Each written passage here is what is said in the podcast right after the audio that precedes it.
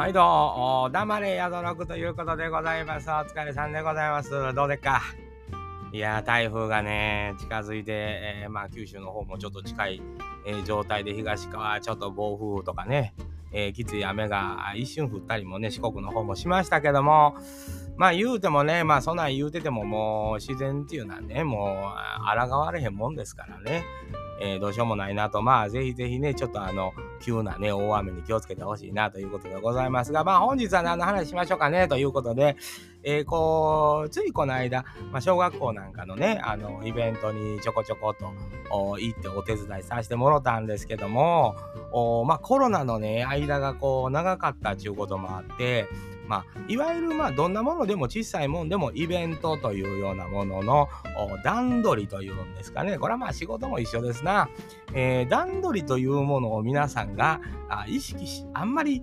しないというかあのーできるもんやとか雰囲気でとかっていうのでこう結構率先して段取りする方が少ないというんですかね、えー、なんかそんな風に感じてるわけでございます。ライブとか、えー、はまあまあずっとやってきた人とかやったらわかると思うんですけどもこうグダグダしてしまうというんですかね、えー、次々やることをまあすぐ準備できへんかったりはこれは仕方ないことなんですけどその間をつなぐというようなことっていうのがあできへんなってきてるというようなことやと思うんですよね。できへん、ようになってきてるというかまあもともとこうできる方でも率先したああいう小さいイベントで自分が前に出てと前に前に出るっていうのってやっぱりまあ SNS なんかでもねちょっと前に出たら叩かれるというようなことがあるからかも分かりませんが、まあ、この段取りっていうのはやっぱり、えー、何でしょうね。やり慣れてるというようなことが一番重要なんです。仕事やったらもう十分段取りやってきてるんやけどいざそれ以外のもんとなったらあの段取りなんて考えへんという方が結構多いなと思うんですよね。どんなもんでもどんな小さいもんでも段取りっていうのは結構大事なもんやと思うんですよ。まあその段取り通りいかへんもんですからね。えー、これはまあ難しいとこなんですよね。頭の中で。でも、一回頭の中で考えて段取りを組む。こういうふうにやらんな。まあこれでそういかへんから言うて、なんじゃ言うて、怒ってしもたらまだそれも違うんですけどね。うん、でもなんかこう、変な間があるというんですか。僕もそれちょっと、性分的にこう、あなんちゅうの我慢できへん。感じなんですよね。うん、だからまあ小学校でもちょっとビンゴ大会をね、担当して、えー、やってたんですけど、数字はもうバーッと羅列していくだけみたいな。もうそれはどう、もう違うやんと。やっぱビンゴ大会やねんからと。えー、まあ相手が小学生とは言うね、番号だけファッファッファって読み上げていったら、やっぱちょっと盛り上がりに欠けるやんか、言うて。みんな元気かいと、うえー言うてね。ビンゴ行くぞ !1 位の人は商品こうやぞとか言うてね、こう盛り上げるというようなことも、段取りの中には含まれてるんちゃうかなと思うわけですよね。次々次々こう処理していかなあかんというような時は特に、えー、こうしましょうか、ああしましょうか、その場でこう決めて段取りバンバンバンとこう打っていくというようなことっていうのは結構重要やなと思った次第でございます。まあ間延びするというかえ、誰がやんの誰が言うのみたいな空気とか、僕あれ耐えられないんですよ。もう皆さんがそうしてる間に時間は刻々と過ぎていってますよと。中にも僕バッと前出てしまうタイプなんですよね。もう我慢できへん言うて。えー、まあ嫌がられるんでしょうね、今の時代は。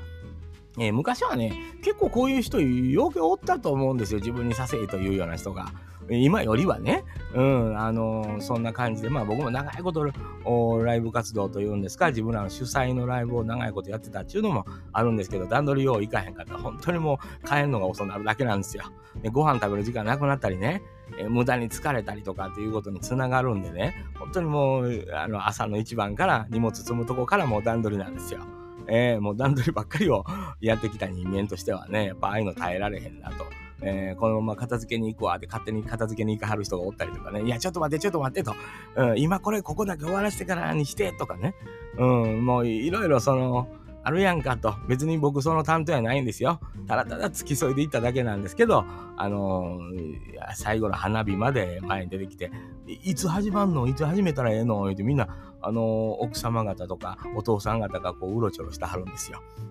あわかりました。ちょ。ちょっと先生に今確認していて、してきてもらえますか？言うて、で、バーッと走りに行ってくれるお父さんがおって、あの、OK みたいです。言うたらもう前出ていてね、今からみんな花火始めるよ。言うてね、うん、もう、あっちゅう間に終わるね。言うて、もう、あの、目も耳もこっち向いといて。や、言うたらもう小学生ら、うわー。言うてね、じゃあ行きます。言うて始まるみたいな、その段取り。ほんで、もうこれこれこれこれこれ終わったらこうしましょう、こうしましょう。で、もう先に段取りつけとくというようなこと。ってね、こんな些細なことなんですよ。えー、これをやる担当の人をまず決めなさいと。そのね、うん、あの、それあるやんか。だから PTA で選ばれたから、あの、あやから言うて、その進行は入ってないね。いつでも。そういうのを決めはんの役割はあんねん。で私これ用意したし、私はこれ用意したし、もうええやろ。違うやんと。あの、本番になったらもうそれを進行する役が必要やんかと。これは段取り理解してる人が進行やらなあかんやんかということなんですよ。えー、まずね、まあ、小学校の PTA なんでもいいんです。まあ、行かはる人多いと思うんです。僕らの世代なんていうのは。行ったらまずね、まあ、段取りこれやってこれやってというのを決め決まるじゃないですか。進行役決めなはれと。いわゆる舞台監督みたいなもんですな。この進行が MC もやりなはれと。うん、もうそれはもう得意不得意やのうてそれ決めとけばその人が順繰り順繰りこれやってこうやってこれできてますかって確認できるだけやからと。これをね、やらへん人が多いというようなこと。これも、本当にあの音楽イベントでも同じなんですけど、まあ、ライブハウスなんか行きますとね、あの専門の人がおったりとか、まあ、そのイベント主催やってる子がやったりとかっていうのが普通で、これをやり慣れとるわけですよね、バンドマンとかは結構ね。えー、まあないのもありますけどね、向こう側がやってくれはる。うん、ライブハウス側が放送とかでやってくれはる場合もあるから、別にせんでもええ時代というか、なっとるんですけど、ほんま昔はイベント言うたらもう主催の人間が出てきて、初めの挨拶があってっていうとこから始まったんですよ。やっぱりね。まあ僕らまあ独自で場所借りてイベントやってたっていうのもあるんですけど、皆さん揃ってますか？言うて初めの申し送りじゃないですけどね、えー、今日はこうこうこういう形で進んでいきます。順番はここに書いてあります。何時何分から何分まで誰々言うて、全部あって、で、間のこう、転換があっていうの、全部タイムテーブルあらかじめ決めてて、で、どこかでこう、調整の時間、休憩時間とかで調整するみたいな、まあ、初めに決めてあるし。ただこれをね、あのー、はい、次のバンドこ、こっち来て、ここってとかっていうのをやる担当の人がいてないと、これなんぼこんなん時間見ても守らへん人おるんよ。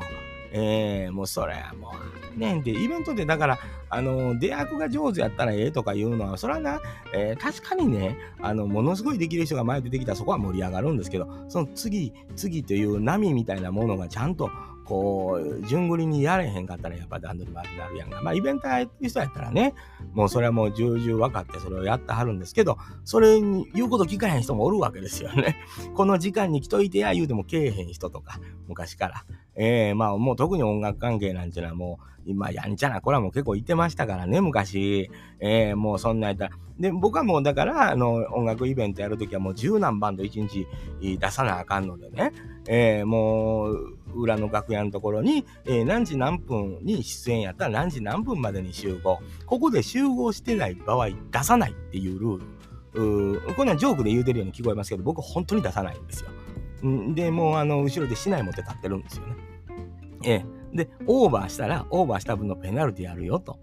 ぴっちり終わってくださいと。だから、アンコールが欲しい、あの雰囲気的に欲しかったら、その時間も入れて、えー、計算してくださいねと。えー、っていうのでやって、僕はもうあのライブほとんど押したことないんですよね。えー、自分が監督してる場合っていうのは自分、まあ、出ない場合もありますからね。えー、そんなこんなんで、まあ、司会業とかもね、えー、ちょっとあのー、レコード会社の人が来てバンドマン見てくれるとかいうような司会とかも全部やらしてもうて説明したりとかいうのもこうステージでやってたんですけど、やっぱりその仕事というかお金いただいてね、やる仕事としてやってた時期があるので、どうしてもこの、どんなイベントでも僕あんま関係ないんですよ。段取りが気になるんですよ。もう段取り悪かったらもう段取り悪いっていうので、もうなんかもう、なしてねって 思ってまうんですよ。もうややこしいおっさんやね。えー、もうそれは本当にそうやね。だからどんなイベント行っても、段取り、えー、は大事っていう、その、ことなんですよね。やっぱ何人かおったらそこがやるべきやで、進行をというのは。進行がコロコロ変わるとややこしいんやでとか、あのー、不測の事態にどうやって対応するかっていうのも頭の中にないとね、ああかん、怒られたりすることもあるんですよ。そういうことで。めちゃめちゃ怒られましたから、若い時にね、いらんことやって。えー、もう、だからそんなも含めて、こう、段取りっていうのは、これ仕事も一緒やでと。えー、いうことなんですよ。まあ皆さんどんな仕事されてるから、まあおのおのやけど、これは一人でやる作業、の作業であったりとかね、あの家の内職やったりなんでもええんですけど、それもやっぱ段取りあるでしょ。自分の中で。